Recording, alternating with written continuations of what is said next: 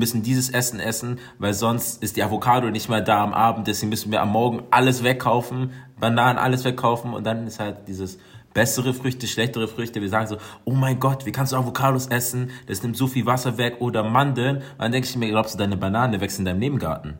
Ja. Redlektion, oh oh. Redlektion, Redlektion, Redlektion,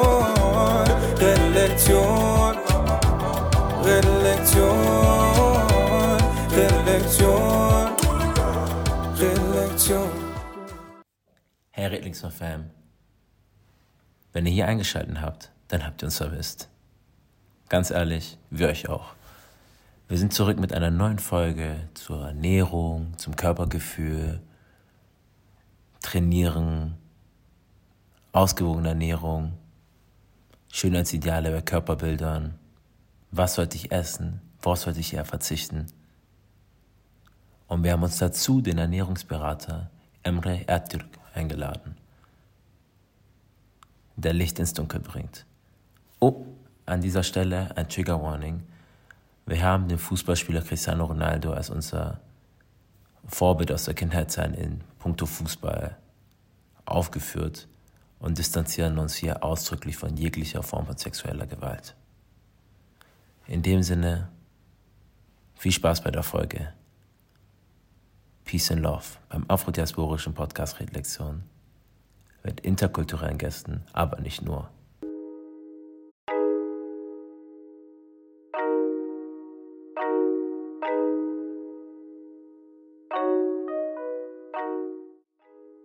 Frage, die ich immer stelle im Podcast, ist, wie es dir denn geht. Also wie ist gerade so dein Körpergefühl, wenn du das beantworten möchtest? Ähm, Körpergefühl ist gut. Ähm, gerade eine neue Rolle geschöpft, ein neuer Lebensabschnitt äh, Abschnitt fängt an. Und ähm, ja, ich fühle mich gut. Ich fühle mich sehr dankbar, dass ich diese Erfahrung machen darf. Und ähm, jetzt geht es nach vorne. Und wenn, wenn du Körpergefühl das ansprichst, also wenn ich darüber rede, dann meine ich damit immer, wie geht es mir mental? Also wie gehe ich mit meinem Alltagsstress um? Wie mm. ernähre ich mich gleichzeitig? Und auch wie sehr tue ich mich sportlich tätigen? Also welche sozialen Kontakte habe ich auch darüber hinaus, mit denen ich mich austauschen kann? Wie definierst, wie definierst du dein Körpergefühl?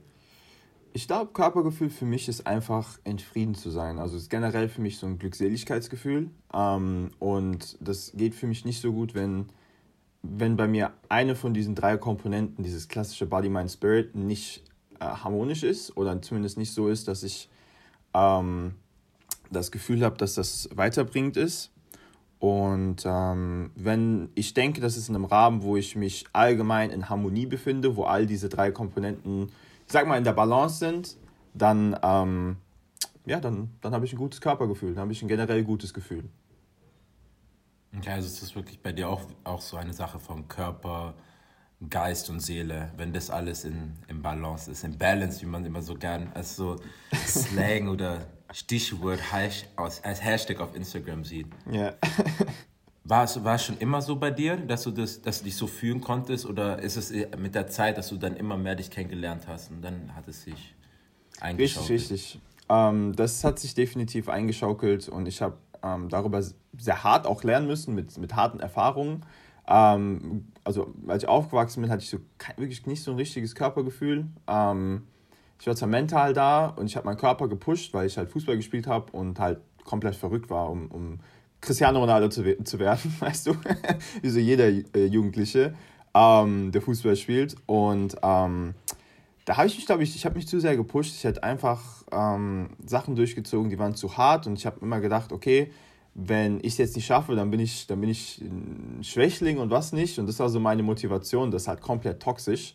Ähm, und ähm, das zu erkennen, das ist so einer meiner größten Erfolge meiner 20er Jahre, dass diese äußerliche Attraktivität oder dein, dein äußerlicher Status, wie, wie du performst und so, gar nicht so sehr der Faktor sein soll, wie gut du dich in deinem Körper fühlst, sondern dass du dich in deinem Körper die ganze Zeit eigentlich also wohlfühlen solltest, obwohl es Probleme gibt, an denen arbeitest du, aber so am Ende des Tages möchte ich immer sagen, hey, okay, das war jetzt die Erfahrung wert heute. Und äh, egal wie, wie nervig deine Situation jetzt gerade auch ist, ich bin da. Ja? Und ähm, das war eine große Arbeit und ich bin auch ganz ehrlich, ich habe letztens erst, ähm, ich habe dir erzählt, bei mir ist das vorgefallen, richtig äh, tief so über mein Leben nachgedacht und ähm, ja, war eigentlich zufrieden mit dem, was ich, was ich jetzt erreicht habe in meinen 20er Jahren. Also wenn man überlegt, wo ich angefangen habe in den ersten 20. Und ähm, ja, also es hat sich auf jeden Fall erarbeitet und man kann es auch definitiv erarbeiten. Da bin ich fest, felsenfest davon überzeugt.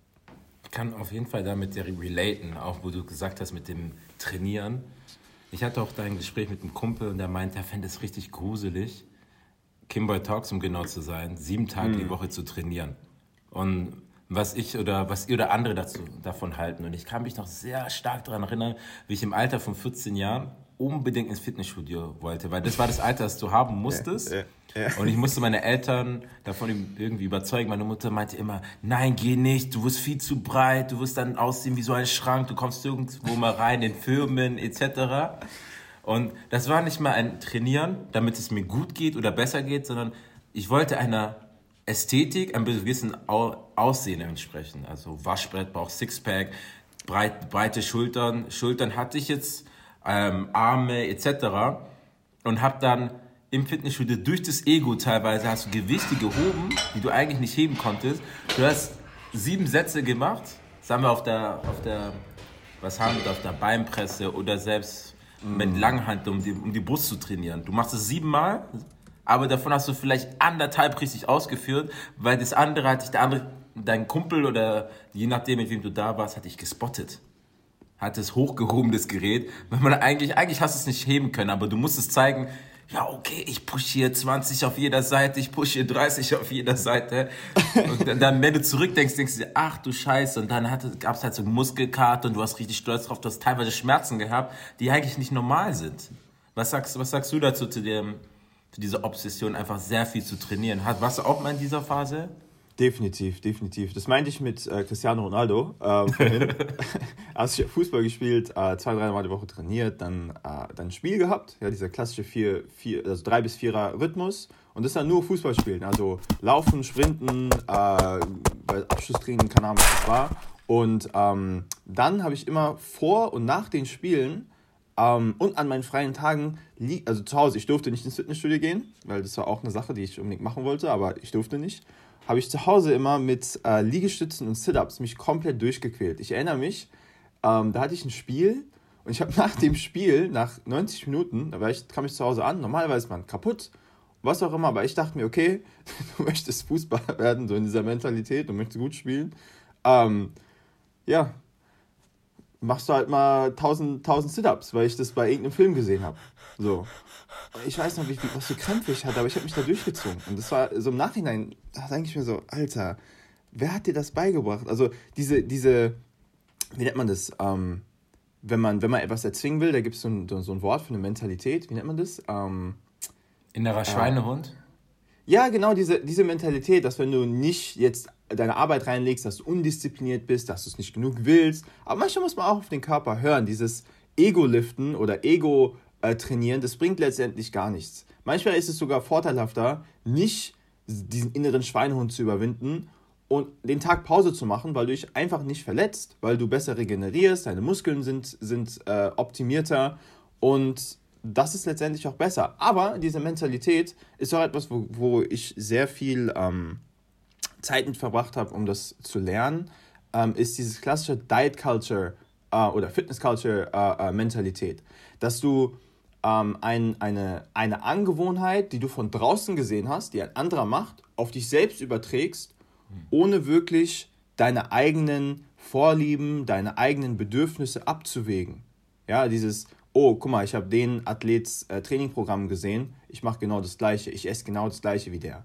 Oder du siehst ganz viel halt auf, auf, auf in der Fitness, du siehst da ganz viele Bodybuilder, ja, die machen das und das. Und vor allem als Junger, man übernimmt das einfach und ist sich gar nicht so den Konsequenzen bewusst, weil man getrieben ist von dieser Optik. Man ist davon getrieben, wie man aussieht, wie man, ähm, wie, was für eine Form man hat und ist gar nicht so wirklich daran interessiert, wie gesund man ist. Was ja letztendlich der eigentliche Grund ist, weshalb Leute ins Sport treiben sollten. Denn die wenigsten, die sind ja Leistungssportler. Und wenn man sich diese Bodybuilder anguckt oder also diese Fitness-Influencer und was noch, die ähm, machen manchmal, also die, die, die ähm, sind teilweise an Wettbewerben beteiligt und die bereiten sich auch Wettbewerbe vor, die machen das als Sport.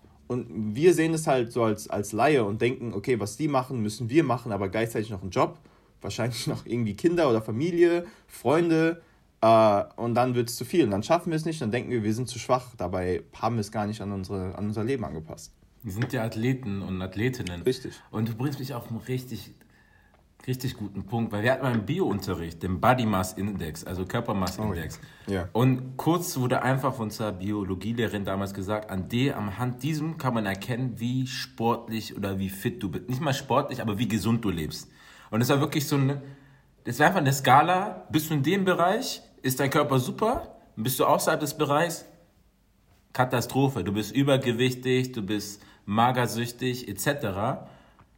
Und ich dachte mir schon damals, es kann doch nicht sein, dass man das auf gefühlt sieben Milliarden Menschen übertragen kann, dass einfach nur ein Bereich von Zahlen definiert oder determiniert, wie gesund du bist. Mit all den, mit all den Nebenfaktoren. Jemand ist Diabetiker oder Diabetikerin, andere haben chronische Krankheiten, du hast irgendwas ist passiert in deinem Training, ich weiß es nicht, deine Genetik. Ist der, wie, wie nützlich ist der Body Mass Index? Ist das wirklich etwas, was man einfach aus dem Fenster werfen sollte?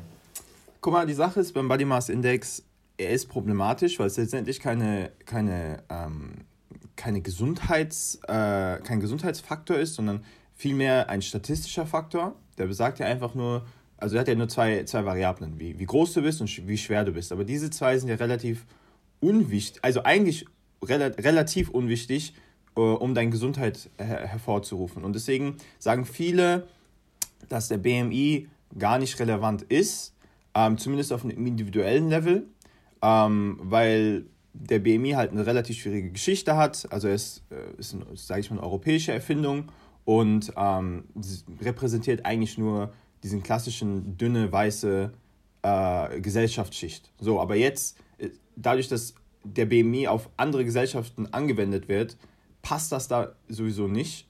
Und dementsprechend sollte man nicht diesen einen Wert, der 100 Jahre alt ist, auf, oder diese eine, ähm, wie nennt man das, diese eine Range auf alle Gesellschaften, auf alle Menschen in einer Gesellschaft anwenden.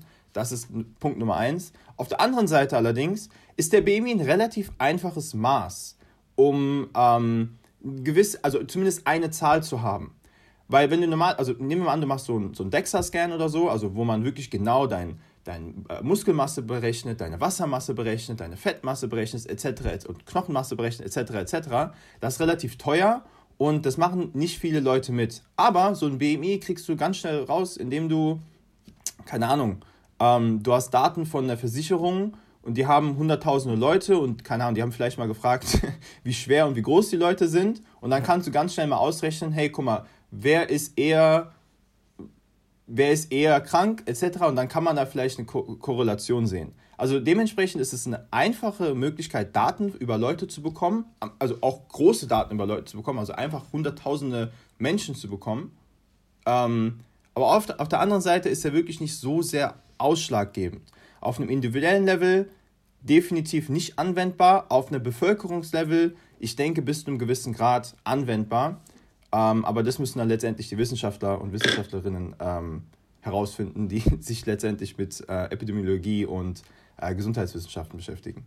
Also es ist nicht so simpel runterbrechbar, dass man einfach ja. sagt, das ist dein BMI und so ist dein Definitiv. Gesundheitszustand, sondern es sind viel mehr Faktoren, aber auf die breite Masse gestreut ist es schon mal ein guter Indikator, um anzufangen, ähm, wie man aussieht, also im Sinne von Körpergewicht und jetzt Körpergröße ungefähr. Aber es kommen noch weitere Faktoren und da muss man dann eben an die jeweiligen Experten und Expertinnen gehen. Habe ich das so richtig verstanden? Richtig, richtig. Und richtig, was damit richtig. Und äh, ein, oh, sorry.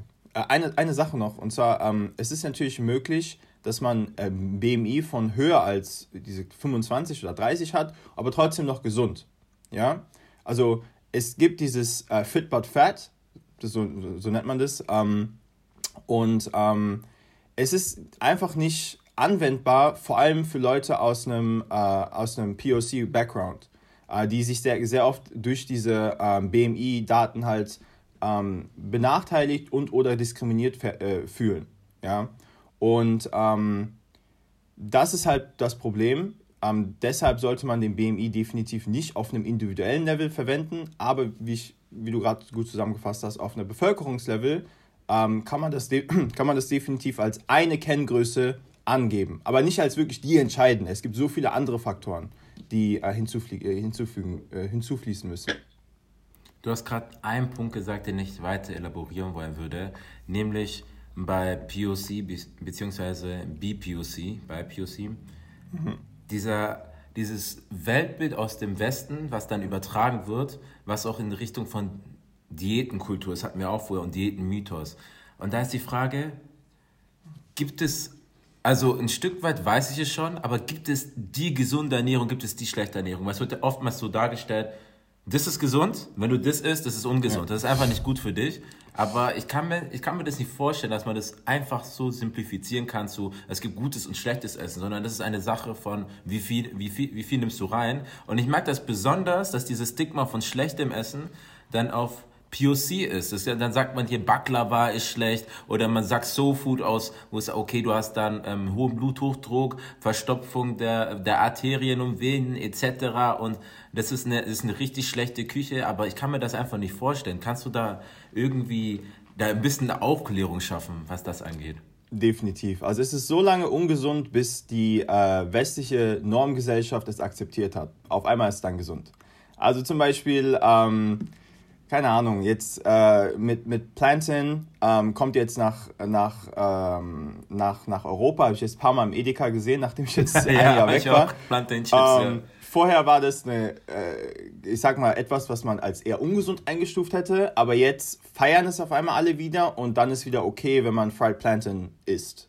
Ähm, oder, ähm, ich weiß nicht, also es ist, es ist, es ist schwierig zu sagen, dass es ein, eine gesunde Ernährung gibt. Es ist auf jeden Fall Fakt, dass es gewisse Faktoren gibt, die eine gesunde Ernährung fördern, wie zum Beispiel viel Ballaststoffe zu essen, genügend Protein reinzubekommen, äh, genügend zu trinken, sich einigermaßen regelmäßig zu bewegen. Ich denke, das sind so allgemeine Kennzahlen, auf die jeder achten kann. Und wenn man diese, diese Sachen halt regelmäßig macht, ähm, dann ist man auch relativ gesund. Ja, also von dem, was man machen kann, persönlich. Natürlich kommen da noch Sachen wie Genetik und so ins Spiel.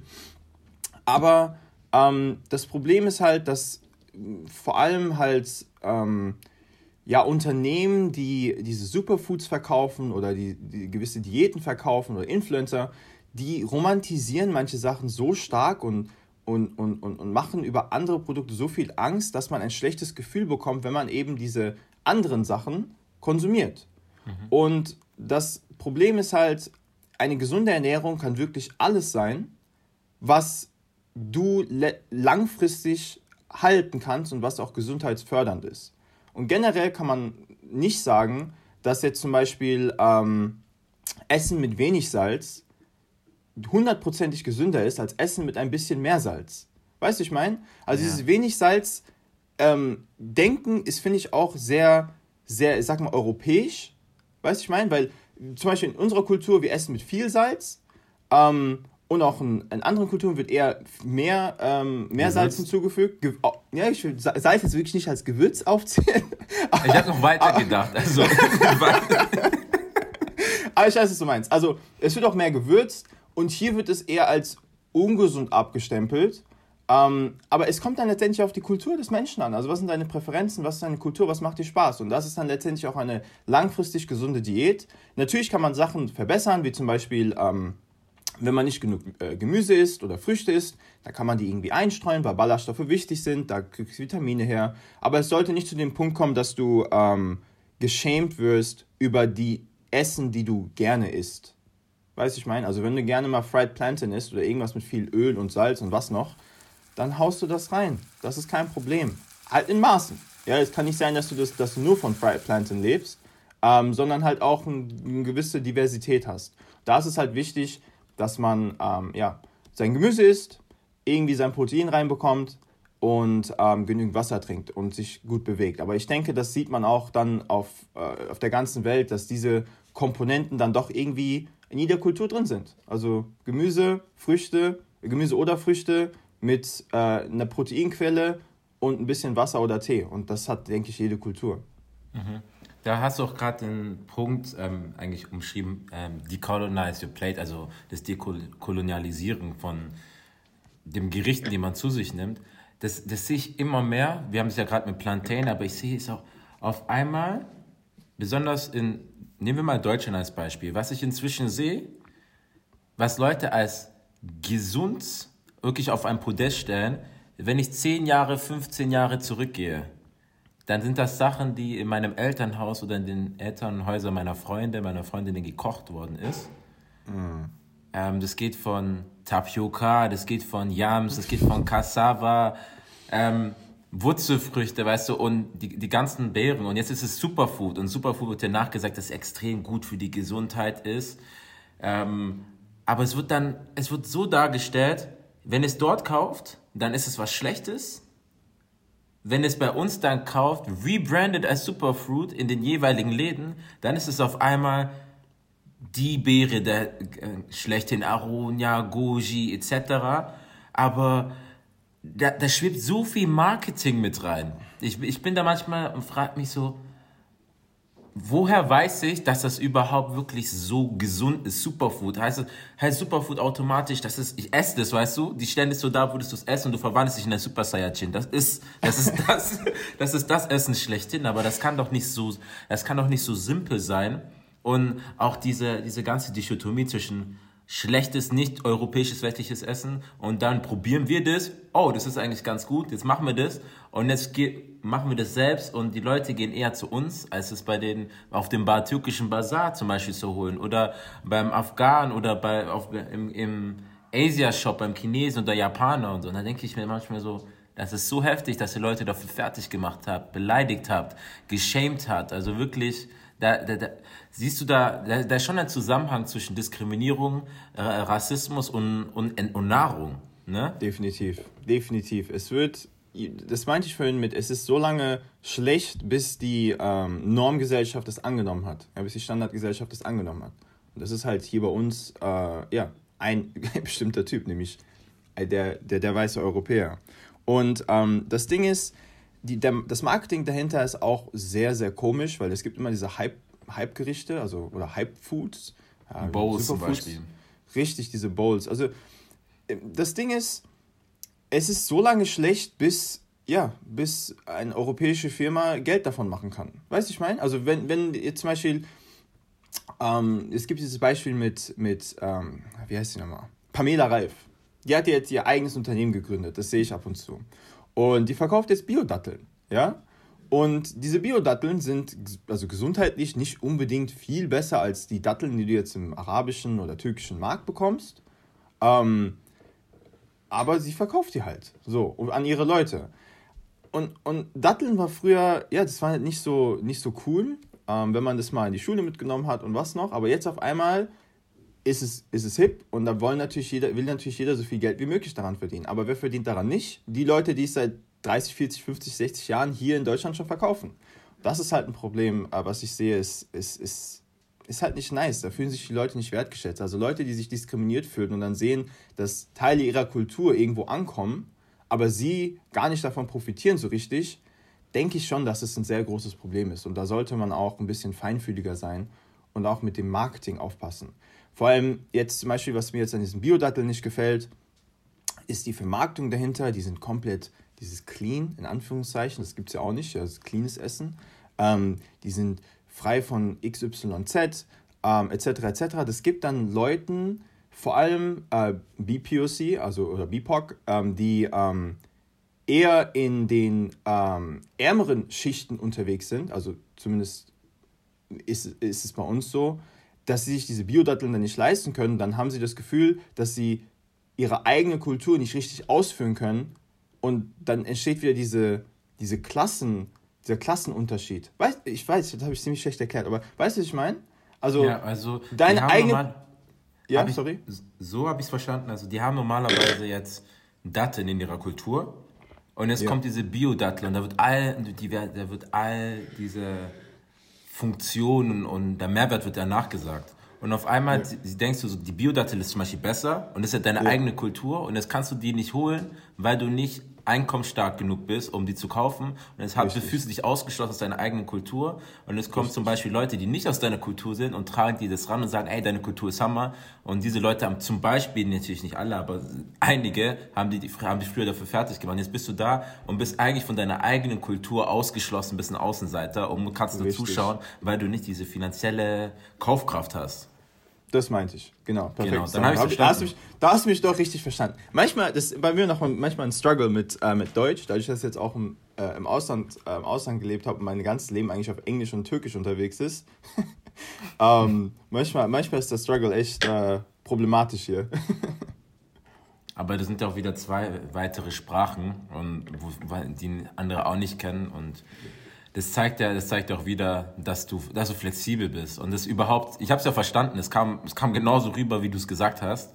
Und ich finde das auch sehr, sehr interessant zu beobachten, den Aspekt auch von Klasse. Ich habe gar nicht daran gedacht, dass der auch noch mit reinkommt und dass dann die Leute dann eher das holen mit, mit dem Siegel, dass man, sagt dann, das wäre Fair Trade oder das wäre dies und jenes, das wäre gesünder und besser für die Umwelt. Aber es ist oftmals auch so, dass indigene Kulturen oder aus den jeweiligen Ländern da schon auf so eine, wie kann ich das sagen, ethische Art und Weise abgebaut haben, aber die passen nicht in die internationalen Konventionen, die auf Papier festgehalten sind. Sprich, Richtig. sie gehen dann teilweise von, ihrem, von ihrer besseren Methode zu der internationalen, die schlechter ist, aber machen dann weniger Geld, weil es denen quasi weggenommen wird und niemand will es dann von denen haben. Und das ist dann dieser das ist dann dieser Market das ist das Marketing dahinter. Und da sehe ich dann das Klassenproblem, wie das dann kommt, dass Leute, die das eigentlich gut angebaut haben, wirklich in Einklang mit der Natur ähm, wir haben auch sehr viele Sprichwörter bei mir in meiner Kultur jetzt in, bei, in Kamerun bei den bei Minike, dass du einfach du nimmst nicht du nimmst nichts im Überfluss Du mm. nimmst immer so, dass was übrig bleibt, damit es halt wieder neu wachsen kann und weiter gedeihen kann. Weil wenn du es leer machst, dann ist, dann ist das Feld bald weg und auch diese Überackerung von Feldern. Ähm, klar, durch die neuen Methoden etc., GMO, also Genetically Modified Organisms oder auf Deutsch mhm. GVO, gentechnisch veränderte Organismen, hast du einen höheren mhm. Ernteertrag, aber nur über einen bestimmten Zeitraum. Ich glaube, diese Denkweise, das, das zeigt stark dieses Consumer- ja. Konsumverhalten, dieses, der, der Kapitalismus. Wir müssen Profit, Profit, Profit machen, aber das ist nur in einer Zeitperiode. Danach ist es vorbei. Und da, da, und es zieht sich durch alle Lebensbereiche durch. Wir sind auch hier in der Ernährung. Wir müssen das, das, das konsumieren, Fitnessstudio trainieren, wir den Körper haben.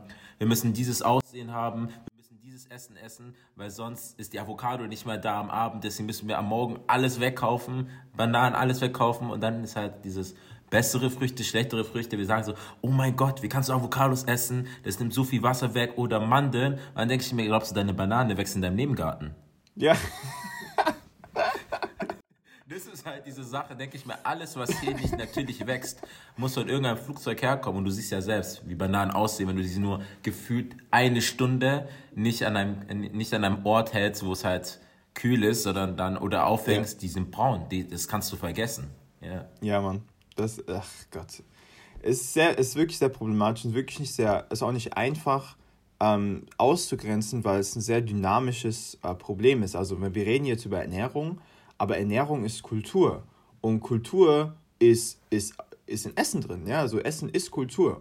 Und wenn man dann letztendlich über Kultur redet, dann muss man auch darüber reden, wie manche Kulturen unterdrückt werden, wie manche Kulturen diskriminiert werden. Dann ist auf einmal ein, ein rassistisches, ein sexistisches, ein, ein xenophobisches Problem. Und die Unterhaltung zu haben, ist relativ schwierig mit Leuten, die einfach nicht die, diesen, ähm, diesen ähm, wie nennt man das, diese, diese Effekte, diese Verbundseffekte oder diese, diese Zusammenhänge, sorry, diese Zusammenhänge nicht, nicht verstehen, wie man von Essen auf äh, so, so Sachen kommt, wie die wir gerade besprochen haben, wie äh, Klasse und Rass, Rassismus. Ich glaube, das führt dann auch zu ähm, es, wird ähm, BDD genannt, aber Body Dysmorphic ähm, Disorder, also Body Dysmorphia, was wir oft auch mhm. haben, dass Leute eben, weil die sich nicht in einem gewissen Körperbild sehen, dann ja. für das versuchen zu, kompen zu kompensieren. Zum Beispiel auf Instagram gibt es ja inzwischen so starke Filter, die denen gewisses Aussehen geben. Das ist jetzt so auf Lippen und ähm, Augenbrauen und Wangenknochen etc., aber auch auf deinen Körper, dass dann halt Bilder nachbearbeitet werden, weil man denkt, man dürfte kein Quäntchen Fett haben. Und ich ertappe mich selbst manchmal dabei, dass ich mich angucke, ich sitze und ich habe dann Speckrollen und dann denke ich mir, natürlich habe ich keinen hab ich kein Prozent ähm, Fettanteil an meinem Körper im Prozent von drei. Ja. Natürlich ja. muss da irgendwo Speck sein. Ich bin ja, ich bin ja kein Athlet und selbst Athleten haben einen gewissen, haben noch einen gewissen Fettanteil. Und dann ja. merkst du manchmal, ach du Scheiße, du guckst einen anderen Körper an und denkst dir, oh, die hat aber, die oder der hat aber da ein bisschen Speck. Dann denke ich mir, was ist das eigentlich für eine De Natürlich haben die Speck, was sollen die sonst haben? Die trainieren ja nicht von morgens bis abends die ganze Zeit durch. Und da ist halt auch die, die Frage, die da, die da mitschwebt, ist, wie, wie, wie, kann, wie kann man irgendwie für sich besser sich ernähren und ein besseres, besseres Gefühl haben, dass, dass es halt die, dass, dass diese Essstörungen nicht mitkommen. Ich muss so aussehen, deswegen muss ich so essen, Binge-Eating oder ähm, Frust essen. Wie kann man das besser, deiner Meinung nach, für sich klären und was würdest du jetzt als Ernährungsberater dort ähm, empfinden? Allgemein, natürlich ist es noch immer, in, immer individuell, aber allgemein, so was könntest du da an die Leute herantragen? Ähm, also ich würde mich auf dieses klassische Zitat, der Weg ist das Ziel, äh, als, als Basis würde ich das formulieren. Weil letztendlich, äh, wenn man jetzt zum Beispiel einen Körper hat, dann möchte man danach irgendwie irgendwas aussehen. Aber letztendlich geht es darum, ähm, gesunde ähm, äh, Angewohnheiten zu etablieren, die äh, man langfristig halten kann. Es bringt mir nichts, wenn ich 30 Tage auf eine Diät, also eine Crash-Diät gehe und danach zurück in mein altes Leben zurückführe. Ähm, das funktioniert manchmal, wenn man eine gewisse äh, kann, wenn man mit gewisse Medikamente nehmen muss oder wenn man sich halt auf einen Wettkampf vorbereiten muss. Es gibt spezielle Fälle, wo Diäten wirklich auch helfen und auch bestimmte Personen, denen Diäten helfen. Aber langfristig gesehen ist es halt ein sehr großer Sprung zwischen zwei Extremen für die meisten Leute. Ja, weil wir auch gesunde Ernährung so nicht beigebracht bekommen haben. Wir haben immer, also zumindest bei mir, wir haben, ich habe einfach versucht, immer das zu essen, was, was süß und, und lecker war.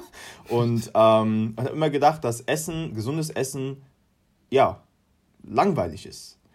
Aber umso mehr ich mich mit, äh, mit, mit Essen auseinandergesetzt habe, äh, ist mir aufgefallen, dass letztendlich es wichtig ist, das zu machen, was einem am einfachsten fällt, aber den größten Ertrag bringt. Weil letztendlich sind wir alles Menschen, die einen Job haben, die eine Familie haben, die nicht die ganze Zeit unseres Lebens auf die Performance unseres physikalischen Körpers achten müssen, ja, weil wir einfach keine Athleten sind. Wenn du ein Cristiano Ronaldo bist, dann musst du vielleicht darauf achten, dass du fünfmal am Tag Protein isst und dass du genügend Kalorien zu dir konsumierst und noch genügend trainierst. Warum? Der Mann verdient mit dem, mit dem, äh, mit seinem Körper Geld und äh, das macht ihm Spaß. So, das ist seine Arbeit. Aber für jemanden, der, ähm, der, ähm, ja, der einen ganz normalen äh, Bürojob hat und was nicht, dann sollte Sport und Ernährung etwas sein, das dein Leben nicht schwieriger macht, sondern eher einfacher macht. Deswegen würde ich mich darauf fokussieren, diese klassischen Sachen wie ähm, mehr Gemüse zu essen, ähm, mehr das zu essen, was dir Spaß macht und dir schmeckt, ähm, mehr Wasser zu trinken und sich allgemein ein bisschen mehr zu bewegen, wenn man sich zu wenig bewegt. Ja? Das heißt, ähm, heißt nicht, dass du ins Gym musst. Es kann auch sein, dass du einen Tanzkurs belegst, einmal die Woche. Es kann sein, dass du schwimmen gehst. Es kann sein, dass du äh, spazieren gehst, einmal die Woche für länger oder ein paar Mal die Woche etwas kürzer, je nachdem, wie viel Zeit du hast. Also diese gesunden Angewohnheiten, die auf, auf Instagram oder auf YouTube immer so angepriesen werden, dass man die nicht so als Dogma sieht, sondern versucht, was kann ich in meinem Leben einführen und auch akzeptieren, dass Sachen auch kurzfristig sind. Also wenn du Bock auf Yoga hast zum Beispiel, es für drei Monate machst und du hast richtig Bock drauf, diese, also du hast das gesehen, dachtest dir, okay, nice, hast einmal ausprobiert, hast dich richtig gut gefühlt. Aber nach drei Monaten fühlst du dich, äh, nicht so viel Bock auf Yoga, darfst du dich nicht zwingen, dann weiter Yoga zu machen, einfach nur weil es gesund ist, angeblich, aber du zwingst dich dahin hinzugehen, das macht dir nicht wirklich Spaß. Dann lieber aufhören, am besten sogar eine ganze Pause machen und vielleicht gar nichts machen und dann warten, bis, bis du wieder was, äh, was findest, was dir Spaß macht. Also da bin ich ein großer Fan von, dass man diese Flexibilität hat, um einfach diese, die, deine mentale Gesundheit ähm, aufrecht zu erhalten und ähm, sich das Leben nicht zu verkomplizieren. Also gesund sein oder gesund sich zu ernähren und äh, einen gesunden Lebensstil zu führen, ist so viel flexibler als das, was man auf Instagram sieht. Und selbst wenn du halt deine Speckröllchen hast, ey, solange es deine, sein, deine, dein, Meta, dein Metabolismus nicht einschränkt, ähm, ist alles gut. Weißt du, ich meine? Also, da ist viel Spielraum. Das hört sich an sich gut an. Ich würde es auch so unterschreiben. Das Problem ist, wo ich mich auch selbst drin sehe, ist die Erwartungen, die an einen herangetragen werden und die man sich selbst macht. Dann denkt mm. man sich, ich habe jetzt nicht trainiert. Ich habe wirklich diese Momente auch, wo ich dann trainiert habe, dann habe ich eine stressige Zeit und ich krieg's einfach nicht unter, weil das ist, und es ist auch schwer, sich dann zu überwinden. Eigentlich könnte man kurz in fünf Minuten Liegestütze und so weiter machen. Aber du kommst von der Arbeit zurück, dann musst du vielleicht noch was für die Uni machen oder du hast noch andere Projekte, musst irgendwas vorbereiten. Und dieses Gefühl dann von Versagen, so, oh mein Gott, ich habe eine Woche nicht trainiert und dann kriegt man ein bisschen Speck, das Gefühl von, es ist ein persönlicher Fehlschlag von da wieder zurückzukommen, dann in eine gewisse Routine und auch Prüfungsphasen. Sehr viele sind ja so, da, bei sehr vielen ist es so, dass sie in Prüfungsphasen mit ihrem Pensum runtergehen, dem Trainingspensum, und dann sehr, es sehr schwer finden, dann aus diesem Loch oder aus diesem Tief wieder hochzukommen in ein reguläres, also ein kontinuierliches Trainingsprogramm an den Tag zu bringen oder an den Tag zu legen, ohne, das, ohne dass es zu hohe einen zu hohen Abfall hat und eine zu hohe Steigung. Wie, wie, wie man das halt wirklich, wie man das halt wirklich hinbekommt. Und ich leide, ich leide selbst darunter. Ich, ich fühle mich schrecklich, wenn ich da mal drei Wochen nicht trainieren kann und ich gucke mich dann einfach, ich denke, meine Muskeln sind weg. Ich habe ja. abgenommen und so. Aber dann gibt es wieder Leute, wo meine Mom sagte letztens, ey, du hast echt abgenommen, bist doch hübscher geworden und so. Und das hat mir ein bisschen einen Boost gegeben. Dann dachte ich mir, nice, weil ich habe mich gar nicht so wahrgenommen. Ich dachte mir einfach mm. nur, oh mein Gott ich habe jetzt ein bisschen zugenommen, da kommt ein bisschen wieder Bauch raus. Dann dachte ich mir, ist doch in Ordnung. Ich bin, ich bin kein Athlet, ich will mich am, am meisten gut fühlen und auch ästhetisch irgendwie sein, weil ich habe immer noch, auch wenn ich sage, ja, es ist egal, wie dich andere sehen, bin ich da auch wie, sehr widersprüchlich, weil ich natürlich, mhm. im, ich will trotzdem noch den Ansatz von Bauchmuskeln haben und das V und ein bisschen Arme jetzt nicht komplett breit sein, aber ich will ja. schon, dass ich rausgehe und man und ich dann denke so, ich bin stabil. Ich bin yeah. stabil, ja. Ich weiß, was du meinst. Ich weiß, was du meinst. Es ist ein ziemlich schwieriges, äh, schwieriges Thema, weil halt so viel Druck, also gesellschaftlicher Druck auf den idealen Körper steht, ja. Für einen Mann, er muss so maskulin wie möglich, in Anführungszeichen, so maskulin wie möglich wirken. Ähm, und für eine Frau die, die klassische, diese Wespen, diese, Wespenhüfte nennt man das? Diese, diese, diese, ähm, Hourglass-Figure? Also ja, das wollte, guck mal, das wollte ich nicht sagen. Das wollte ich nicht sagen und wollte, dachte, dass Wespenfigur genau das deutsche Wort ist, aber war es nicht. Ähm, auf jeden Fall diese Hourglass-Figure, ähm, dass man die erreicht und etc. Aber letztendlich kommt, ja, also gutes Körpergefühl hat keinen perfekten Körper. Weißt du, ich meine? Und das zu akzeptieren, sieht man jetzt auch immer mehr auf Social Media, dass da viel mehr Aktivisten gibt, die sich dafür, ähm, dafür stark machen. Aber das ist wirklich etwas, ähm, was, was wichtig ist. Es gibt nicht diesen einen Körper, der, ähm, der perfekt ist. Du bist perfekt in deinem Körper, natürlich kannst du deine Ziele haben, aber diese Obsession dahinter ist extrem ungesund.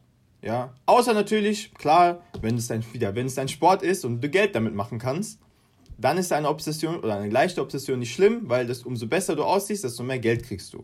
Ja? Aber dann ist natürlich auch die Frage, möchte man so etwas promoten? Möchte man dafür so viel als, als Marketing oder als, als, als Cover-Magazin oder was auch immer, möchte man, als, als, also möchte ich jetzt, dass die so viel Geld für Leute ausgeben, die nur ein bestimmtes äh, Körperideal äh, als perfekt darstellen? Und das ist halt wirklich etwas, was immer mehr Leute verstehen, aber auch immer mehr Leute jetzt anfangen zu verstehen ähm, dass es nicht wirklich diesen einen perfekten Körper gibt. Und wenn du halt drei Wochen lang viel zu tun hast und nicht schaffst, Sport zu machen, nicht mal deine zwei Liegestütze schaffst, ey, dann ist das okay. Das ist eine Lebensphase. Ich meine, ist halt, ist halt okay. Also es gibt andere Wege, sich, sich abzuschalten. Natürlich ist wichtig, also ich möchte nicht sagen, dass du dich äh, in deine Arbeit verlieren solltest und komplett dein, dein Leben vergisst, ja. Aber wenn du äh, viel zu tun hast, dann legst du deinen Fokus auf dein soziales Umfeld. Du triffst dich lieber mit Freunden, als ins Fitnessstudio zu gehen. Und ich denke, das ist sehr, sehr verständlich. Du machst, äh, statt, statt dein Essen selbst zu kochen, isst du halt mal draußen für ein paar Wochen, sehr, sehr oft. Das ist auch okay. Aber das Wichtige ist zu verstehen, okay, verliere ich mich jetzt zum Beispiel in meiner Lebensphase, ja oder nein? Das hat dann überhaupt nichts mit Ernährung zu tun. Und wenn du sagst, ja, dann musst du Wege finden und Ventile finden, wie du dich langsam wieder an einen balancierteren und harmonischeren äh, harmonischere Routine zurücktastest. Und das ist halt etwas, was ich mit meinen, äh, mit meinen Kunden sehr gerne mache, ist überhaupt ohne Anspruch auf Gewichtsverlust oder körperliche äh, Ziele in diese Beratung gehen, die natürlich im Kopf haben, aber erstmal diese Angewohnheiten, diese, dieses Mindset zu verändern. Wegzukommen von, okay, ähm, keine Ahnung, GQ oder äh, Women's Health oder was auch immer, was wir, wie, diese, wie diese Seiten halt heißen, hat mir gesagt, okay, ist weniger Salz, ähm, ist Quinoa mit Brokkoli und ein bisschen Hähnchen, aber es passt für die meisten Leute halt nicht. Das ist auch so eine Geschichte, ne? Ähm, es wird eine, eine geschmacklose Diät als gesund idealisi äh, idealisiert, idealisiert, was für die meisten Leute gar nicht passt. Also dieses, was hier unter gesund ist, mit viel Gemüse, Protein und ein bisschen, bisschen Carbs, ähm, warum nicht einfach ein bisschen, bisschen Gewürze rein, reinfügen? Warum ist das, wird das als ungesund gesehen? Ja? Das klassische, klassische Curry ist, sieht man nicht auf einem Gesundheitsblock oder hat man lange Zeit nicht auf einem Gesundheitsblock gesehen. Stattdessen hast du dieses nur mit ein bisschen Salz und Pfeffer gewürzte Quinoa, Brokkoli oder äh, brauner Reis, Brokkoli und, und, und Hähnchen gesehen. Ja? Und das ist halt auch etwas, wo ähm, man sieht, welche Gesellschaftsklasse ähm, diese, diese, ja, diese Richtlinien, diese Gesundheitsrichtlinien geschaffen hat. International auch. Ja, ich sehe das besonders, was du gerade gesagt hast, mit dem in der Diät essen, was gefeiert wird und promoted wird, aber nicht wirklich schmeckt. Und das war immer für mich ein Zwang. Und ich habe irgendwann mal in meinem Erwachsenen, jungen Erwachsenenalter angefangen oder beziehungsweise aufgehört, Sachen zu essen, die mir nicht gefallen. Ich esse immer noch Gemüse, halt, aber einfach anderes. Ich mag Brokkoli nur, wenn es ähm, gepickelt ist mit zum Beispiel Knoblauch oder so. Aber so Brokkoli schmeckt mir nicht. Also werde ich es nicht essen. Es gibt ja noch, es gibt Gurken, es gibt Champignons, es gibt so viel anderes. Also es ist nicht einfach nur so ein binäres Spiel von entweder isst du das oder das, sondern wenn ich halt keine Tomaten mag, esse ich Radieschen. Wenn ich keine Radieschen mag, dann esse ich, weil die Grundsache ist ja, dass du diese Nährstoffe reinbekommst, was du vorher gesagt hast, Ballaststoffe oder deine Proteine. Und Proteine gibt es ja nicht nur in Fleisch, die gibt es ja auch in, in Fisch, die gibt es ja auch in pflanzlichen Produkten. Mir fallen jetzt gerade nicht auf die Schnelle welche ein, die, die, die äh, viele Proteine haben. Aber ja. Oder ähm, was auch groß gehypt wird, Alkaline, also wo man so sagt, in dem Produkt ist alles drin. Nicht mehr. Es ja. kann doch nicht sein, dass in einem Produkt alles immer für den Tag brauchst. Du musst schon irgendwie diversifizieren. Aber ja, ich esse eher jetzt, was mir schmeckt, was mir gefällt und wechsle es auch einfach ab. Natürlich esse ich da nicht jeden Tag ähm, Quinoa, sondern ich habe zum Beispiel Quinoa Montag und dann habe ich mein Quinoa Mittwoch und mache mein, mach, mach meinen Essensplan, was auch Spaß macht, weil man dann aktiver mitdenkt. Ich finde auch Kochen und dann Essen hat was Spirituelles. Es hat etwas, ich überlege, wie ich mir selbst etwas Gutes tue und belohne mich einfach für das, dass ich heute den Tag gelebt habe oder diese Woche durchgezogen habe. So sehe ich inzwischen das Essen und Nicht-Essen. Und wenn ich halt mal draußen essen kann, dann kommt manchmal dieses Frustgefühl, dieses, ach, du hättest kochen sollen und so. Aber dann denke ich wieder, nee, das ist eine Phase, wie du jetzt gesagt hast. Und die wird wieder zurückkommen, immer dieses Bounce Back aus diesem, aus diesem aus dieser negativen Denke, dass du, ver ja. dass du versagt hast, wenn du mal was Falsches gegessen hast. Aber hättest du eine Sünde, genau, das was. Als hättest du Sünde, das, als hättest du Sünde gemacht, richtig, richtig. Diätsünde, Diätsünde, ja. das nennen wir, ja, genau. Es gibt kein schlechtes Essen. Ja, es gibt kein sündiges Essen oder verbotenes Essen oder was auch immer. So, es, gibt, es gibt auch kein richtig, richtig krass gesundes, wie du gesagt hast, ist eine Essen, das alles hat. So was gibt es nicht. Es ist eine Skala, es ist, ist, ist ein Spektrum. Ja? Du kannst Sachen essen, die sind auf dem Spektrum eher auf so, auf äh, die zwei Kriterien, wenige Nährstoffe, viele Kalorien. Und dann kannst du etwas essen, was wenige Kalorien, aber viele Nährstoffe hat. Und das ist ein Spektrum.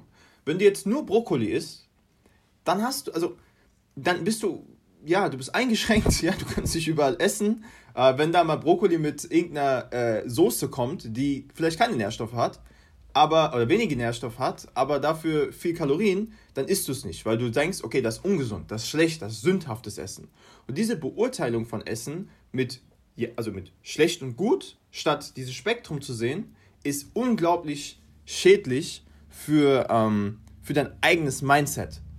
Weil damit beurteilst du dich selbst. Das ist eine moralische äh, Bewertung von Essen, die du auf dich selbst überträgst. Du isst ähm, einen Burger draußen, ja, du, oder nicht mal einen Burger, du isst draußen und du denkst, oh shit, das Essen war schlecht, also bin ich ein schlechter Mensch. Was ist das für eine Kombination? Du hast einfach draußen gegessen, weil du mit Freunden essen wolltest. Du hast einfach draußen gegessen, weil du äh, spät aus dem Office gekommen bist und keine Zeit oder Lust mehr hast zu kochen, weil du einfach kaputt bist. Das macht dich doch nicht zum schlechten Menschen. Ja? Und das ist so eine, eine, eine, eine, ich will nicht Marketingstrategie sagen, aber das ist so ein Schema, das du ganz oft online siehst, dass man anderen Leuten ein schlechtes Gefühl macht. Durch ähm, die Sachen, die man, die man, ähm, ja, die man isst. Und dass man damit verbindet, dass du ein schlechter Mensch bist, weil du dich nicht drum kümmerst. Natürlich könnte die Person sich drum kümmern, aber sie hat wahrscheinlich andere Sachen. Ja? Und ich muss auch sagen, ich habe das früher auch so geglaubt, diese klassische Fitnessdenken. Aber ich bin auch ziemlich happy, dass ich da rausgefallen bin oder dass dieser, dieser, dieser Mindset-Shift rausgefallen ist, weil es einfach dein Leben einfacher macht. Mein Leben macht es einfacher und dein Leben macht es einfacher, weil ich nicht über dich äh, urteile. Mir ist egal, was du machst. Du, also wirklich, du kannst, du kannst machen, was dir am besten in dieser Zeit äh, passt. Natürlich wünsche ich mir, dass du so, umso gesund wie möglich ist, ähm, um einfach ja, deine Gesundheit auch sicherzustellen, aber nicht auf Kosten von deiner mentalen Gesundheit. Das kann es nicht sein. Und da müssen andere Mechanismen greifen, die nicht auf individuellem Level sind, sondern auf gesellschaftlichem Level. Da kann man äh, Sachen subventionieren, man kann, ähm, man kann äh, Leute informieren über was gesund ist überhaupt, weil diese Informationen, die haben viele, äh, vor allem viele Migranten in Deutschland nicht, ähm, weil einfach der Fokus woanders lag. Der Fokus lag in Deutschland überleben, in Deutschland Geld machen und gleichzeitig versuchen, meine Kinder hier äh, zu erziehen, sodass sie eine gute ähm, äh, äh, äh, Bildung. Bildung, genau, eine, eine, eine gute Bildung bekommen. Da war diese oh, präventiv, medizinisch, äh, ernährungstechnisch äh, zum Chiropraktiker gehen und dies, das. Also diese, diese, diese Gesundheitsdenken war vielleicht nicht so stark vertreten. Und das kommt jetzt, das kommt jetzt so langsam. Mit unserer Generation denke ich auch. Deswegen haben wir auch zum Beispiel so ein Gespräch. Ähm, und da, da dürfen wir nicht vergessen, dass das individuelle, die individuelle Verantwortung zwar da ist, aber sehr beschränkt die wirkliche Verantwortung sollte gesellschaftlich und auch vielleicht sogar politisch ähm, äh, umgesetzt werden. Das, da hast du was sehr Wahres gesagt und auch mit dem, mh, mm, mit dem Essen. Das ist, ja, das ist ja auch bei Menschen, die Hartz IV beziehen, die haben, glaube ich, durchschnittlich 5,09 Euro, wenn ich mich recht entsinne, pro Tag. Und wenn du, wenn du das schon anguckst und dir ist gar nicht dieses, du hast gar nicht dieses Mindset und das wurde dir nie beigebracht, dann denkst du automatisch, so eine Bohle kostet 97. Ich habe zu wenig Geld, um mich gesund zu ernähren.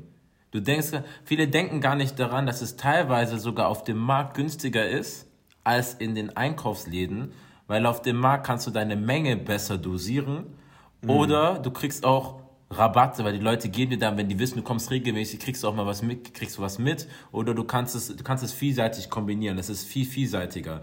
Im Laden gibt es halt diese abgepackte Form, 1 Kilo, 750 Gramm etc. Und wenn wir, wenn wir da auch schauen, wer, wer das auch vorgibt, wie man, wie man isst und wer, we, wem das überhaupt gestattet ist und was Essen dann für einen Stress für manche Menschen auslöst. Wie, wie kann es sein, dass du isst etwas, was dir gut tun sollte, aber in dem Kopf denkst du, ich muss den Burger kompensieren durch so viele Liegestützen, dass ich am Ende schlafen kann? Das ist ein Albtraum. Es ist das ein Albtraum, so zu leben. Und ich habe mich selbst erlebt. Ich war mit Freunden unterwegs und wir haben uns angeguckt, damn, wir haben hier Pommes und Burger. Leute, das heißt mindestens zwei Stunden im Gym. Ja, und irgendwann haben wir uns gedacht, wir sind doch eigentlich wahnsinnig. Nein, manchmal gehst du jetzt einfach und du isst jetzt einfach dieses Ding. Egal was. Weil du bist, du wirst es essen, es schmeckt gut.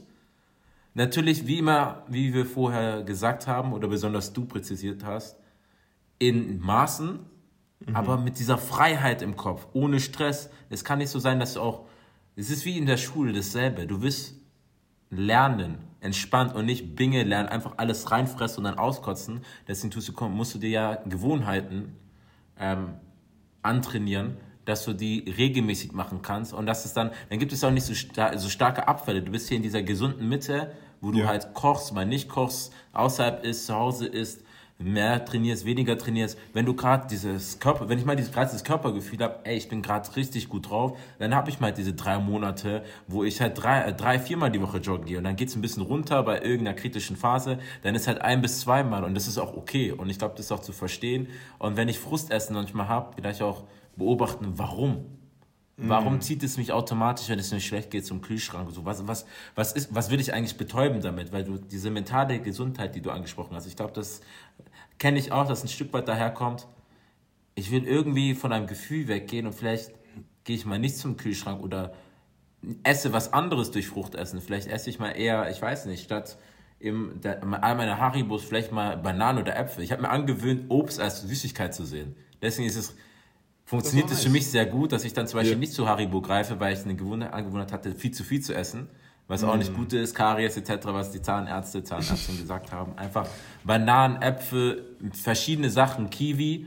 Und ihr habt gehört, das ist ja auch süß. Das schmeckt ja, das mm. schmeckt ja auch gut. Es gibt nicht nur die Süßigkeit, es gibt nicht nur das Gute, das schlechte Essen, das Süße, das Salzige, sondern Spektrum, um da, um da wieder, um da wieder zurückzukommen. Richtig, richtig. Und ein ganz wichtiger Aspekt, den du gerade angesprochen hast, ist ähm, für alle, die sagen, okay, für mich ist Frucht kein, keine Süßigkeit, ja, ähm, und die eher zu den Haribos greifen. Es ist okay, seine Haribos auch auf täglicher, also nicht für die Zähne, das äh, habe ich nicht gesagt, aber ähm, also für, für deine Gesundheit ist es nicht schlimm, wenn du täglich ein bisschen Haribos isst oder dein Cookie isst oder was, ich, was auch immer. Es ist wichtig, die, dieses, dieses Spektrum im Kopf zu halten und zu verstehen, in Moderation kannst du es in deinen Tag einbauen. Wenn du sagst, nach einem langen Tag, ich brauche meine Haribos oder ich brauche Oreos oder was auch immer du isst, dann baust du es ein. Übertreibst halt einfach noch nicht. Und wenn du es übertreibst, übertreibst selten. Das ist, das ist wirklich die einzige Geschichte, die, die da ist. Weil wenn du ähm, drei Packungen Chips isst, täglich, dann kann ich dir jetzt schon sagen, dass, äh, dass du deine körperlichen Ziele relativ schwierig erreichst, weil es einfach sehr viele Kalorien hat und wenige Nährstoffe. So. Und das macht die ganze Sache schwieriger. Ähm, aber wenn du einfach nur ganz gesunden Körper haben möchtest, ohne irgendwelche ähm, krassen körperlichen Ziele, wie jetzt zum Beispiel Fitness oder was auch immer, ähm, dann, also selbst wenn du Fitness machst, so Sachen passen sehr gut rein, außer du bist auf einer krassen Diät.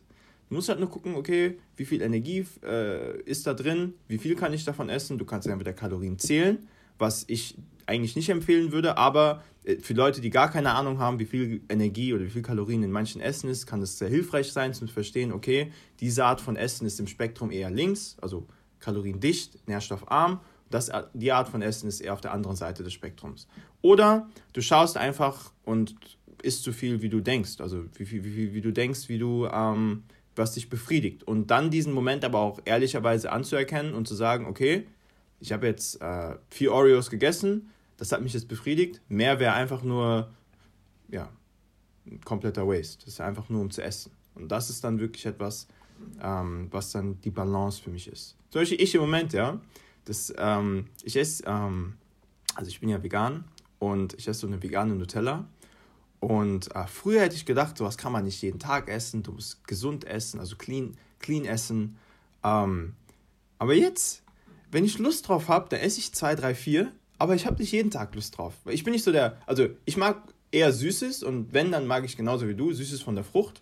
Das feiere ich einfach mehr. Ähm, aber wenn ich dann mal was auf Bock habe, Bock hab auf sowas, also süß-süß, so Nutella-mäßig oder was, was anderes, Oreos, dann, ähm, dann gönne ich es mir halt auch. Und ich esse es ohne schlechtes Gewissen, weil ich ganz genau weiß, ey, diese eine Oreo oder diese paar Oreos, die ich jetzt esse, oder diese Nutella-Brote, die ich jetzt esse, die machen nicht so viel aus im, Vergleich zum ganzen Tag. Und das ist halt auch etwas, was ähm, stark auf die mentale Gesundheit sich ausschlägt. Du, du lebst 24, äh, 24 Stunden im Tag und wirklich 22 Stunden von den, von den 24 machst du gute oder relativ gute Entscheidungen. Und nur weil du in diesen zwei Stunden nicht zu Hause gekocht hast, sondern gesagt hast, okay, ich gehe jetzt äh, mit meinen Kollegen einen Burger essen mit äh, krassem Milchshake und was nicht, was auch immer, denkst du, dass dein ganzer Tag für einen Eimer war. War er nicht. War er einfach gar nicht. Und da einfach nicht so selbstkritisch zu sein und zu verstehen, okay, es ist Arbeit, gesunde Angewohnheiten, sich neu zu formen, ist schwierig und es geht einfach nicht von jetzt auf morgen. Wenn du Ziele hast, dann setz dir die Ziele, versuch sie umzusetzen, aber sei nicht zu strikt mit dir. Gib dir diese Flexibilität und akzeptiere, dass du auch ein Mensch bist und dass du deine alten Angewohnheiten versuchst abzulegen, was an sich schon sehr schwierig ist. So, so essen, was man, essen, was man möchte, in Maßen eigentlich. Und Nein, essen, was man möchte, full stop. 100 Prozent. Man sollte zu, keinem, zu keiner Situation am Tag sollte man sich selbst sagen, ey, das, was ich jetzt esse, das schmeckt mir eigentlich nicht, aber es ist gut für meinen Körper. Es sollte eigentlich immer schmecken. Außer natürlich, ja, wenn du nicht die Möglichkeiten dazu hast, etwas zu, ähm, zu, zu kaufen, du hast vorhin Hartz-IV-Empfänger angesprochen, die äh, was, was, äh, was, was gut schmeckt. Aber dann, dann gibt es auch andere Möglichkeiten, wie zum Beispiel Fertigsoßen und was auch immer. Wenn, also, ich finde es so ein klassistisches Denken, wenn man sagt, dass ähm, abgepackte Lebensmittel generell schlecht sind. Natürlich sind abgepackte Lebensmittel immer äh, kaloriendichter, sie haben äh, weniger, ähm, äh, also ganzheitliches Essen drin, also weniger Ballaststoffe etc. etc. Aber dann ist es doch letztendlich wieder ein gesellschaftliches Problem, diesen Leuten dann Zugang zu also Whole Foods äh, zu geben und dass sie die weniger ähm, von, von diesen abgepackten oder Dosen, Dosen äh, Essen abhängig sind. Aber das ist jetzt nochmal ein anderes Thema, das meinte ich vorhin mit gesellschaftlicher äh, Verantwortung. Auf jeden ja? Fall. Weil, weil, guck mal, ich sage jetzt, okay, das ist ungesund, dieses abgepackte Essen, aber eine andere Person, die kann sich nichts anderes leisten. Was ist das dann für eine Aussage? Weißt du, ich meine? Das ist eine komplett, eine, eine ganze andere Podcast-Folge, weil das ja. ist auch nochmal ein langes Thema, wo man, rein, wo man reingehen kann. Und da gibt es ganze Hierarchien im Sinne von, du gehst bei dem Laden einkaufen, aber nicht bei diesem. Aber das ist ein Topic oder ein Gespräch für einen anderen Tag. Aber ich kann auf jeden Fall verstehen, was du da gerade ähm, nicht nur ansprechen, sondern auch insinuieren wolltest. Weil das, das, das sehe ich auch. Und jetzt mit dem Ess, Ess was dir ist, was dir gefällt, ähm, konzentriere konzentriere ich darauf, dass es dir gut geht am Ende, dass du halt keine Performance, das Essen ist keine Performance, so dass du du isst etwas, weil es besser aussieht auf Instagram, obwohl es dir nicht schmeckt. Auf gar keinen Fall, weil irgendwann mal, wenn die Leute dich zu Hause besuchen, dann wird's komisch. Da musst du dich auch erklären und auch Leute fertig machen. Im Sinne von, wenn die sich etwas nicht leisten können. Ich weiß nicht, vielleicht haben manche noch nicht die Bildung, um zu wissen, was sie zum Beispiel ernähr, ähm, ersetzen können und zu einer mhm. veganen oder vegetarischen Ernährung zu kommen. Oder sie essen, sie essen so und dann einfach Leute aufgrund ihres Körperbildes, ihrer Ess Essangewohnheiten in eine Box zu stecken und auch Kommentare abzulassen. Niemand hat sich gefragt, also kommentiere es auch nicht. Und wenn man dich auch fragt mit einer gewissen Empathie, vielleicht wenn du es besser weißt, mit einer gewissen Empathie das auch zu erklären, ähm, muss ich auch lernen, wie zum Beispiel, für mich ist zum Beispiel in, in, einem Fall ist es okay, Lachs für 6 Euro zu kaufen. Jemand kann sich zum Beispiel nicht leisten, kann es nur für 2 Euro und dann gehen die jetzt zu einem Laden, wo ich nicht essen würde, weil das nicht mein Standard zum Beispiel ist oder mhm. von jemand oder von anderen oder von reicheren, ärmeren, je nachdem. Und dann kann ich mich nicht hinstellen und so sagen, oh mein Gott, wie kannst du jetzt hier keinen Biolachs holen? Weil äh, das ist, das ist auch wieder eine Frage von, was hast du für Möglichkeiten?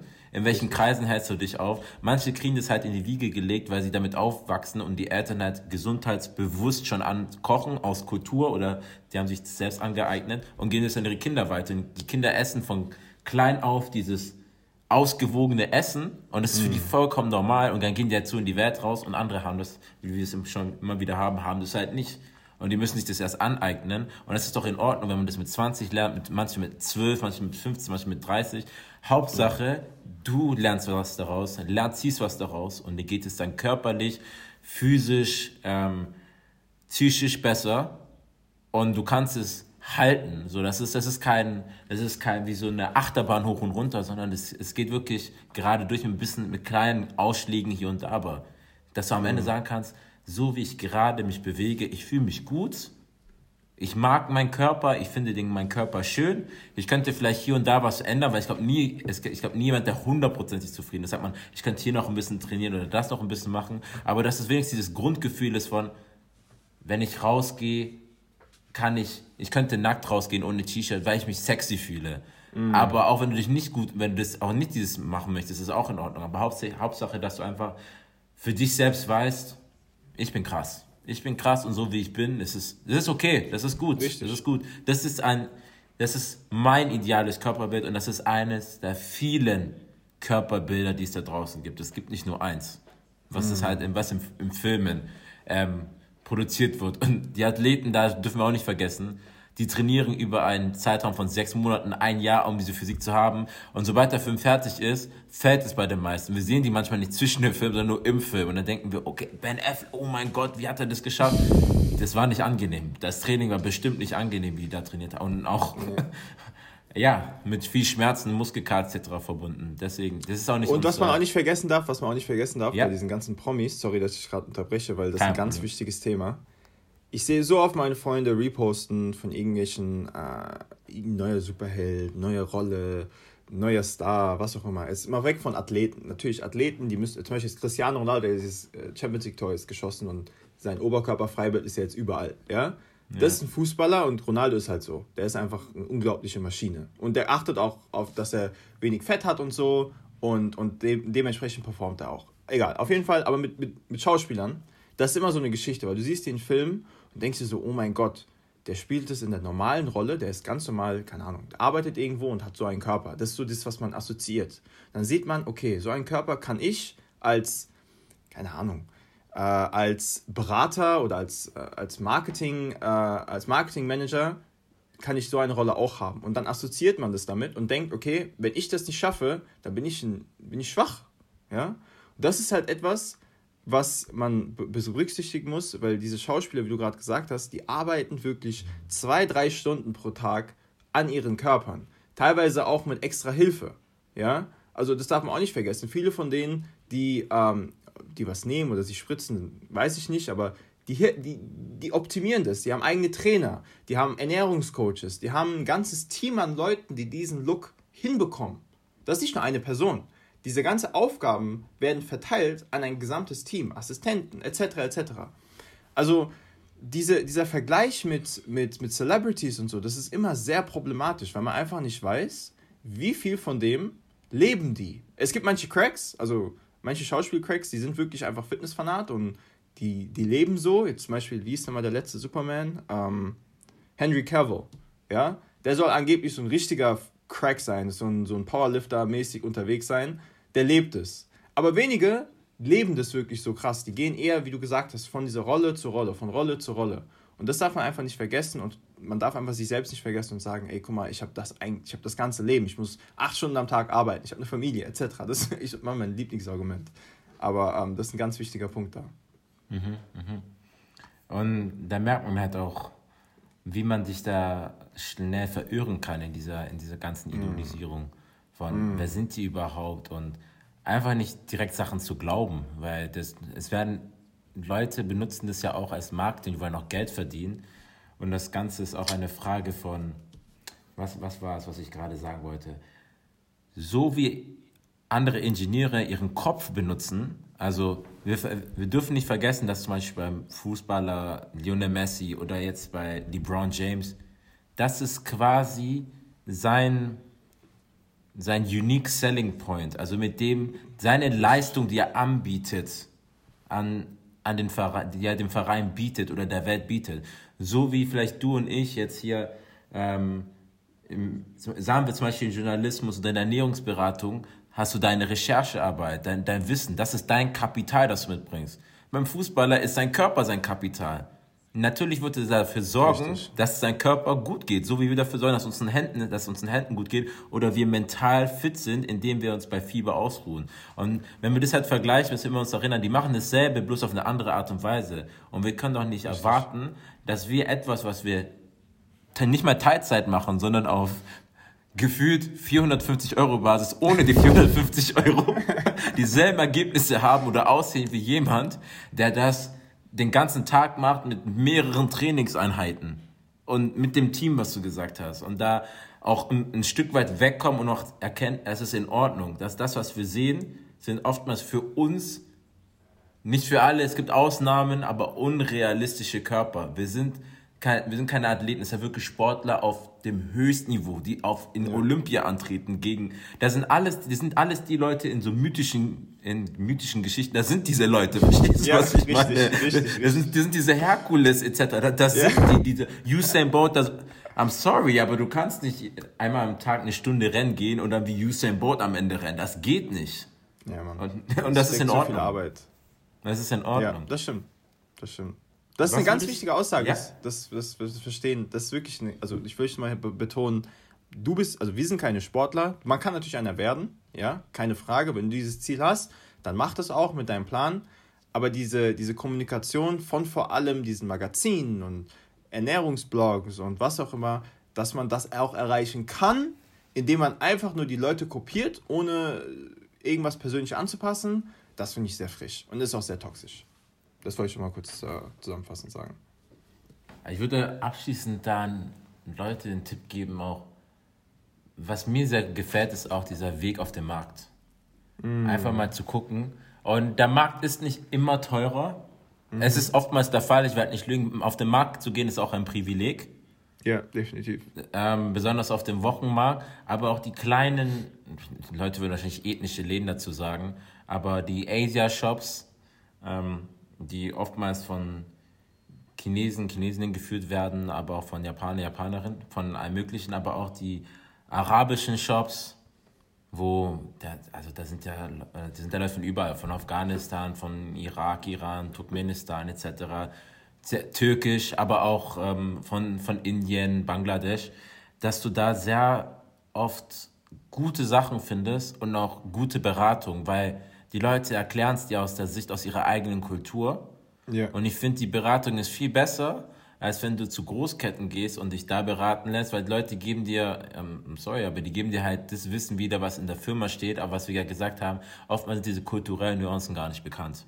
Aber wenn du halt in diese kleinen Shops gehst, dann sagen die dir, ich habe das von klein auf und so machst du es am besten. Und ich habe schon so ein, das ein oder andere Familienrezept bekommen, ähm, was ich dann heute anwende. Und inzwischen habe ich zum Beispiel, wenn ich, ich, ich kombiniere dann diese ganzen Gerichte. Ich habe ein Gericht, was sie gerne essen, Erdnusssoße mit, mit Reis, was dann auch vegan wäre. Und ich habe dann einfach, war ich da im Asia Shop und habe dann einfach durch die Ladenbesitzerin, hatte ich eine japanische Version und habe die beiden kombiniert Und ich traue das gar nicht meiner Mom das zu zeigen, weil ich sie nicht blamieren will. weil, ich bin, weil mein ein Kumpel von mir und sein kleiner Bruder haben gemeint, ja, das schmeckt besser als das Essen unserer Mitte. Und ich war einfach nur so, ich will gar keine Probleme haben. Das, das, das sagst du nicht. Einfach, du kannst so viele Kulturen miteinander zusammenbringen. Du kannst, ähm, die chinesische Küche finde ich sehr gut für Gemüse etc. Ähm, dann gibt es andere, die gut sind für Kuchen. Ja, und die, die türkische finde ich, wenn man Fleisch sehr mag, finde ich das halt, ich finde Köfte Hammer, ich finde Shish Hammer. Ähm, Adana, es, es gibt so viele verschiedene Sachen, die du zusammenbringen kannst und auch die, und den Unterschied, den du noch schmeckst, wenn jemand das authentisch macht, zu Hause und abgepackt, so als ich so von, von meiner Anne Baklava bekommen habe. Ich dachte, was ist das denn? Das war auf einem anderen Level. Es war so schön süß, es war weich, das war die Pistazien, alles war frisch. Aber wenn ich keine Zeit habe, dann kaufe ich es auch im Laden. Das ist doch vollkommen in Ordnung, wenn es von der Fabrik ist. Es schmeckt, es schmeckt immer noch nicht, nicht ganz gleich, aber verstehst du so, ich, ich, ich esse, was mir gefällt. Richtig, richtig. Das Full Stop. Also ohne Kompromisse. Du musst, also du solltest, wenn du die Möglichkeit dazu hast, nur das essen, was dir schmeckt ja, und auch zu einem gewissen Volumen und Umfang, der dich auch befriedigt. Natürlich wird es auch zu, kann man auch dann zu viel konsumieren, aber das ist eine ganz andere Geschichte. Niemals solltest du dich limitieren in dem, was du isst, aufgrund der Tatsache, dass du einen gewissen Körpermaß erreichen möchtest. Und wenn du Probleme damit hast, dann musst du abwägen, ist es mir wert, durch diese, durch diese schwierige Zeit zu gehen oder ist es mir nicht wert. Und meisten Fällen, wie wir vorhin schon gesagt haben, ist es nicht, weil du bist kein, du wirst nicht auf eine Bühne gehen, ähm, ja, du wirst äh, nicht unbedingt irgendwo antreten. Vielleicht ist es doch nicht so wert. Also nur um die zwei Stunden dreimal im Jahr in Deutschland im Sommer gut auszusehen. Ähm Nein, ich weiß nicht. Also, äh, zumindest, äh, also wenn jetzt jemand hier zuhört, ähm, der oder die ähm, anderer Meinung ist, das ist, das ist deine, deine Ansicht und du kannst es auch gerne weiterführen, diese, dieses Körperideal und du kannst auch weiter trainieren und etc. Aber wir sollten aufhören, Leute, die nicht diesen krassen Fitness-Lifestyle leben und nicht in Anführungszeichen sich clean ernähren, was ja auch so an sich nicht gibt, ähm, man sollte die nicht äh, schämen. Also die können gesünder sein sogar als ihr. Einfach nur, weil die nicht das machen, was einem eingetrichtert wird über äh, die ganzen Blogs und was auch immer, heißt es nicht, dass sie ungesund sind. Definitiv. Ich glaube, das wäre auch das, das Wort zum Abschluss. Lasst euch nicht ähm, schämen oder fertig machen für euren, für euren Fitness-Lifestyle oder wenn ihr den auch nicht habt und auch für eure Ernährung, sondern findet das, was für euch passt. Und wenn ihr selbst nicht weiterfindet, ähm, wie es da, wohin es gehen soll oder was ihr machen könnt, gibt es Ernährungsberater. Hier habt ihr einen. Es gibt noch, es gibt noch weitere Experten, Experten, die euch dann den Rat geben. Ihr müsst einfach nur die Person finden, wo ihr euch, glaube ich, wahrscheinlich wohlfühlt, ähm, wo ihr das Gefühl habt, ihr könnt offen darüber reden, was ihr für Schwierigkeiten habt oder Wünsche oder Träume, wo ihr hin wollt. Und dann kriegt ihr dann auch ähm, die wissenschaftlichen Fakten, wie möglich das ist und dann auf euch auf euch auch angepasst, auf eure Bedürfnisse und auf eure Gegebenheiten, die Genetik und auch euer, euren Lifestyle-Sinn oder Alltagssituation, welchen Job habt ihr, wie, wie sehr seid ihr belastet. Und dann seid ihr, glaube ich, da ganz gut beraten, da besser damit umzugehen. Ich sage jetzt nicht, dass es die Lösung gibt, aber es wäre schon gut, wenn man es nur, wenn es nur ein bisschen besser ist. Eine Besserung ist immer was Gutes. Ja. Richtig. In dem Sinne, richtig, von richtig. uns beiden Peace and Love und wir hören uns bald wieder. Peace, peace.